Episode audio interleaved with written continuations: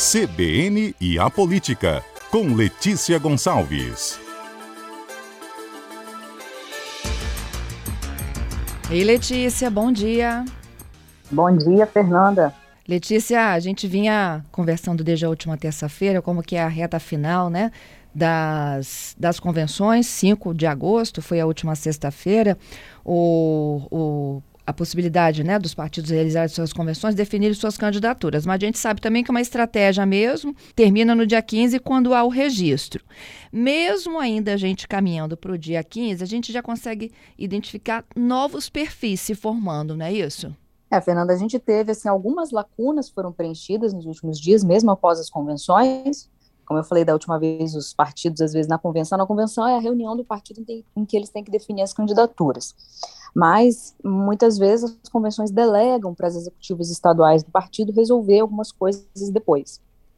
E aí, desde a última vez que a gente se falou, havia ainda algumas indefinições. Por exemplo, vice, né, tinha um candidato ao governo sem vice, é, sem definição de quem ia apoiar para o Senado e agora o quadro está um pouco mais claro. Ainda há indefinições, várias inclusive, mas algumas coisas já se resolveram. Por exemplo, já surgiu o vice do Manato, Carlos Manato, candidato ao governo do Espírito Santo.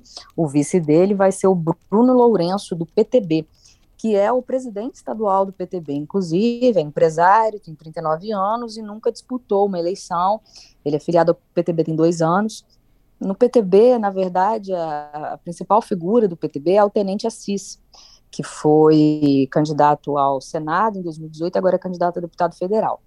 Mas oficialmente o Bruno Lourenço que é o presidente.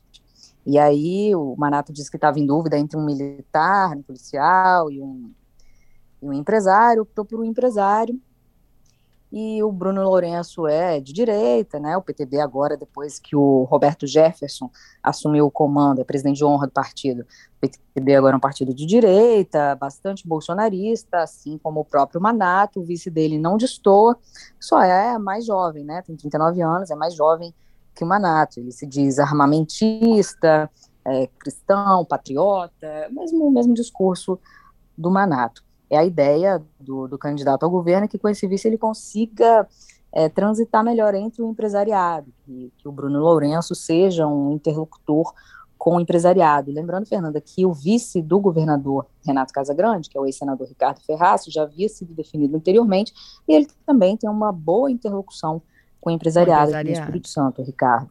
É, mas eu imagino que com políticas diferentes, armamentistas, né? É, claro, o Ricardo tem um perfil diferente do Bruno, do Bruno Lourenço, né? A, a, questão é que eles convergem aí é em relação à, à ponte que podem fazer com o empresariado. Exatamente. E cria-se uma estratégia aí também, não só né, de aliados de Bolsonaro, mas ele, eles querem compor uma espécie aí de bancada, Letícia, que vai além do que a gente já conhece, que é a bancada da bala? É, Fernanda, eu falei dessa questão do, do Bruno ser armamentista, que aconteceu o seguinte, teve o Manato anunciou o Bruno Lourenço como vice, numa entrevista coletiva na última sexta-feira. A entrevista, inclusive, ela foi concedida na Aspomires, que é uma associação de policiais e bombeiros militares. O Manato até fez essa, esse anúncio lá para prestigiar os policiais, dizendo assim, olha, eu escolhi um empresário, mas a minha base principal é vocês, da polícia, né, para mostrar, assim, um prestígio, né, e não deixar é, a imagem que seria um desprestígio a eles, o vice não ser um policial. E aí, nessa coletiva, apareceu também, havia vários apoiadores do Manato lá, vários policiais, né, é, das Pomires e outras associações, e apareceu também o representante da ProArmas, que é uma associação que existe no Brasil inteiro, que congrega aí os armamentistas, pessoas a favor da flexibilização da, do porte e da posse de armas no Brasil, principalmente os CACs, que são colecionadores de armas, atiradores e caçadores. Aqui no Espírito Santo, o coordenador estadual deles é o Roger Monteiro, que está licenciado, porque ele também é candidato. Ele é candidato a deputado estadual pelo PL.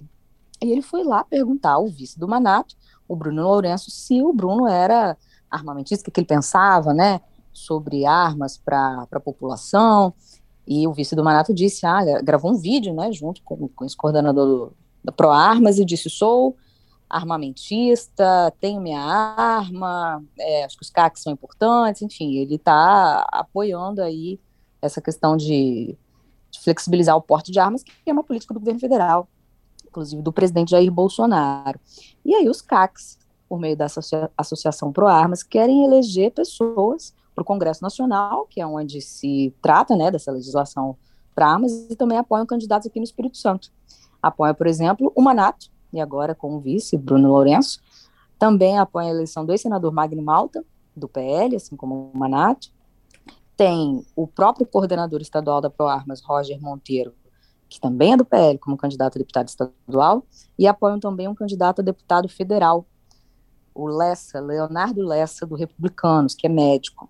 E, segundo o coordenador da ProArmas aqui, eles querem um movimento nacional, foi inclusive motivo de, foi tema de uma reportagem do Estadão recentemente, que tem um movimento nacional dos CACs, desse grupo armado, que é, é o maior grupo armado do Brasil, tem mais CACs registrados do que policiais militares em todo o Brasil, por exemplo. E eles querem ter uma presença no Congresso Nacional para, por exemplo, é, acabar com o Estatuto do Desarmamento, ou passar uma legislação mais permissiva para armas. Hoje isso já foi flexibilizado. Ah, perdão. É, mas eles querem ainda maior flexibilização. Então, nessa, com esse objetivo, apoiando candidatos em vários estados, para o Congresso Nacional e também para as assembleias legislativas. Eu até questionei assim, por que nas assembleias, né, já que essas leis em relação às armas são tratadas no Congresso Nacional.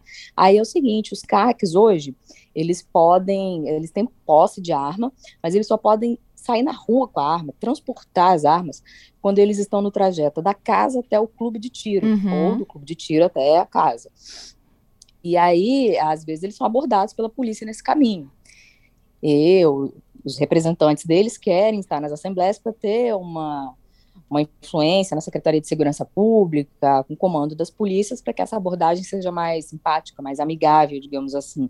Já tem, por exemplo, a Polícia Rodoviária Federal, saiu uma reportagem na Folha de São Paulo recentemente, mostrando que a Polícia Rodoviária Federal já fez diversas abordagens e encontrou armas em carros com CACs, armas legalizadas, só que assim, às vezes o, o CAC estava em outro estado, ele nem mora naquele estado e estava lá com a arma. Como assim? Não estava no trajeto para o clube de tiro, né, Letícia? É, é, só que a lei que permite isso, ela não é muito, ela é bastante aberta, ela não diz também esse trajeto em quantos quilômetros, né, é, que horas que esse trajeto pode ser feito, não tem essas amarras, não tem essa, essa definição, então fica, fica um limbo, fica um campo assim que acaba dependendo da discricionalidade do policial na hora da abordagem, e é nisso que os CACs querem influenciar também nos estados, do Congresso Nacional. Entendido.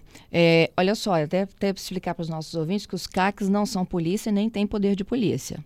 Não, são atiradores Isso. esportivos, por exemplo, né? Esse pessoal que vai treinar tiro no stand de tiro.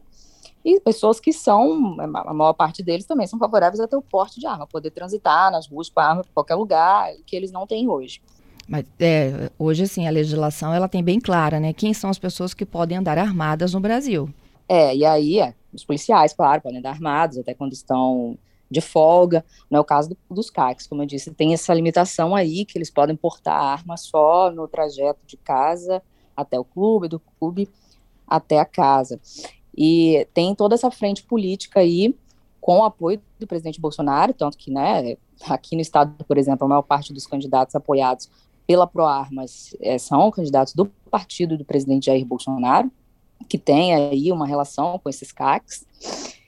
E assim, tem algumas preocupações. A gente viu. Eu estava lendo aqui agora uma, uma notícia em outro estado de um, uma pessoa que foi buscar a criança na escola, deixou a arma no banco de trás, ele é um CAC, essa arma legalizada, a criança disparou a arma acidentalmente matou o motorista. Meu Deus! E assim, é, mas assim, o Roger Monteiro aqui, da ProArmas, por exemplo, diz, ah, né, são casos isolados, na verdade, com mais armas, a gente tem visto a queda no número de homicídios no Brasil no Espírito Santo, se você olhar a estatística, você, com, com, você pode verificar isso, só que assim, os homicídios aqui no Espírito Santo têm caído, por exemplo, desde 2010, ou seja, antes da flexibilização das armas, então até que ponto a gente pode relacionar uma coisa a outra, numa questão de causalidade, né?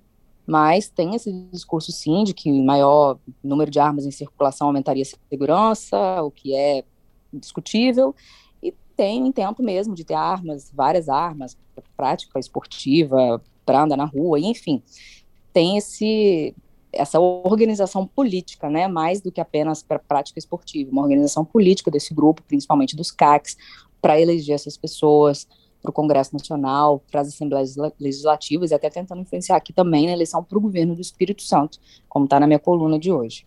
Isso. E, e tem ali, né, como partidos de chamando, é o PL e o PTB. Letícia? Acho que a conexão da Letícia falhou, a gente retoma já. Né? Eu estava fazendo uma rápida pesquisa aqui sobre o porte de armas, né? É, pessoas que podem circular com armas nas ruas, né? E o que prevê o Estatuto do Desarmamento, porte de armas é exclusivamente voltado para integrantes das Forças Armadas, policiais, agentes de inteligência e agentes de segurança privada. Ei, Letícia. Ei, Fernanda. Oi. Voltamos com a sua conexão. É, Fernanda, então, como eu disse, né, trago na minha coluna de hoje, em agazeta.com.br, essas ponderações da Associação Pro Armas e os nomes dos candidatos que eles estão apoiando aqui e mostrando que eles estão organizados para justamente chegar ao Congresso Nacional e à Assembleia Legislativa e flexibilizar ainda mais a posse e o porte de armas no Brasil. Muito conectados com a política do governo federal, do presidente Jair Bolsonaro, e eles apoiam principalmente candidatos filiados ao partido do Bolsonaro, que é o PL, e também ao Republicanos, que é um partido do Centrão que apoia o Bolsonaro também. Te agradeço, viu, Letícia, pela participação aqui conosco. Em boa terça para você. Para você também, Fernanda.